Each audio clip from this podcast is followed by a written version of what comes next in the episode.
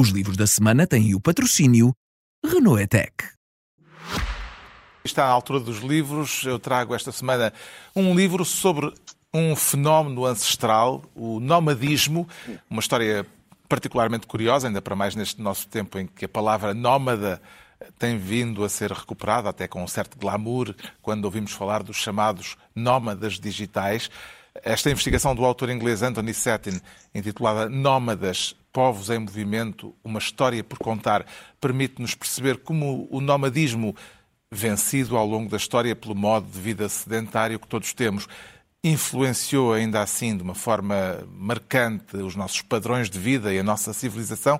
Devemos aos nómadas, por exemplo, a invenção da carroça ou, ou da carruagem e, portanto, seguramente da roda também, com toda a probabilidade. A importância dos povos nómadas eh, pode, aliás, medir-se ainda por um outro prisma. Ao longo da história, como se aprende neste livro, foram vários os impérios nómadas, dos persas aos mongóis, dos desaparecidos citas descritos na antiguidade por Heródoto, aos reinos berberes, aqui mais perto de nós, no norte da África. Enfim, uma longa linhagem de povos que este livro identifica e cuja história mal conhecida nos é aqui apresentada. Nómadas, Povos em Movimento, uma história por contar de Anthony Settin, edição Temas e Debates.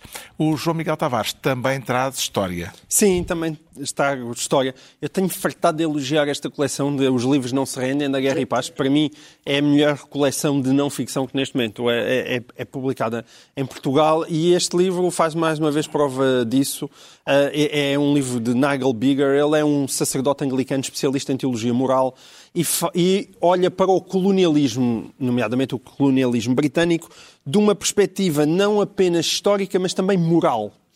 E uh, basicamente o que ele faz é dar-nos uma perspectiva do colonialismo com algo que hoje em dia parece impossível, que é houve coisas muito más, mas também houve coisas boas. Não, não é verdade que a única intenção de todas as pessoas que foram para as colónias ao longo de séculos fosse vamos explorar apenas os recursos daquelas pessoas ou escravizá-las. E, portanto, esta versão infantil que nos é vendida nos dias de hoje, ela tem de facto, ser combatida, porque, evidentemente, o colonialismo, com praticamente tudo na humanidade, tem zonas de cinzentos. Às vezes é preto, outras vezes é branca, a maior parte das vezes é cinzenta. Um, e, é, e, é, isso, é um livro sobre o cinzento, não é nenhuma defesa assolapada do colonialismo, mas é alguém que levanta a mão e diz: Esperem, uh, isto não foi assim, não, isto não está bem contado. Não, estas pessoas tinham estas intenções e não eram necessariamente apenas uh, esclavagistas ou pessoas uh, obcecadas por explorar recursos alheios. E vale imensa pena lê-lo, porque é um livro equilibrado e sensato, que, claro, como a maior parte dos livros equilibrados e sensatos sobre este assunto, tentou ser proibido de ser lançado originalmente. O Pedro Mexia traz duas antologias poéticas, uh, ambas com o mesmo protagonista. Sim, são, é uma antologia, são Cesarini vezes dois, uma poesia de Mário Cesarini, com a edição do Fernando Cabral Martins, e outra é uma antologia feita pelo Cesarini, e que ficou inédita até agora, com a edição do Fernando Cabral Martins e do Luís Manuel Gaspar. A poesia, a, a poesia do Cesarini é uma poesia que foi sendo muito modificada de livro para livro, e até temos há muito poucos anos, já depois da morte de Cesarini, a poesia estabelecida, completa e estabelecida, era, era, um, era um caos editorial. A partir dessa poesia estabelecida temos esta versão e temos um dos quatro ou cinco maiores poetas portugueses do século XX em todas as suas fases, uh, do real cotidiano, do surrealismo, experimentalismo, etc., acabando com uma paródia delirante ao Fernando Pessoa. O, o, outro livro, que se chama Poetas do Amor, da Revolta e da Náusea, é uma antologia feita pelo Cesarini, é uma antologia da poesia portuguesa uh, afim ao surrealismo, mas desde o século XII ao século XX, e tem a particularidade do, do Cesarini não respeitar nenhuma regra das antologias.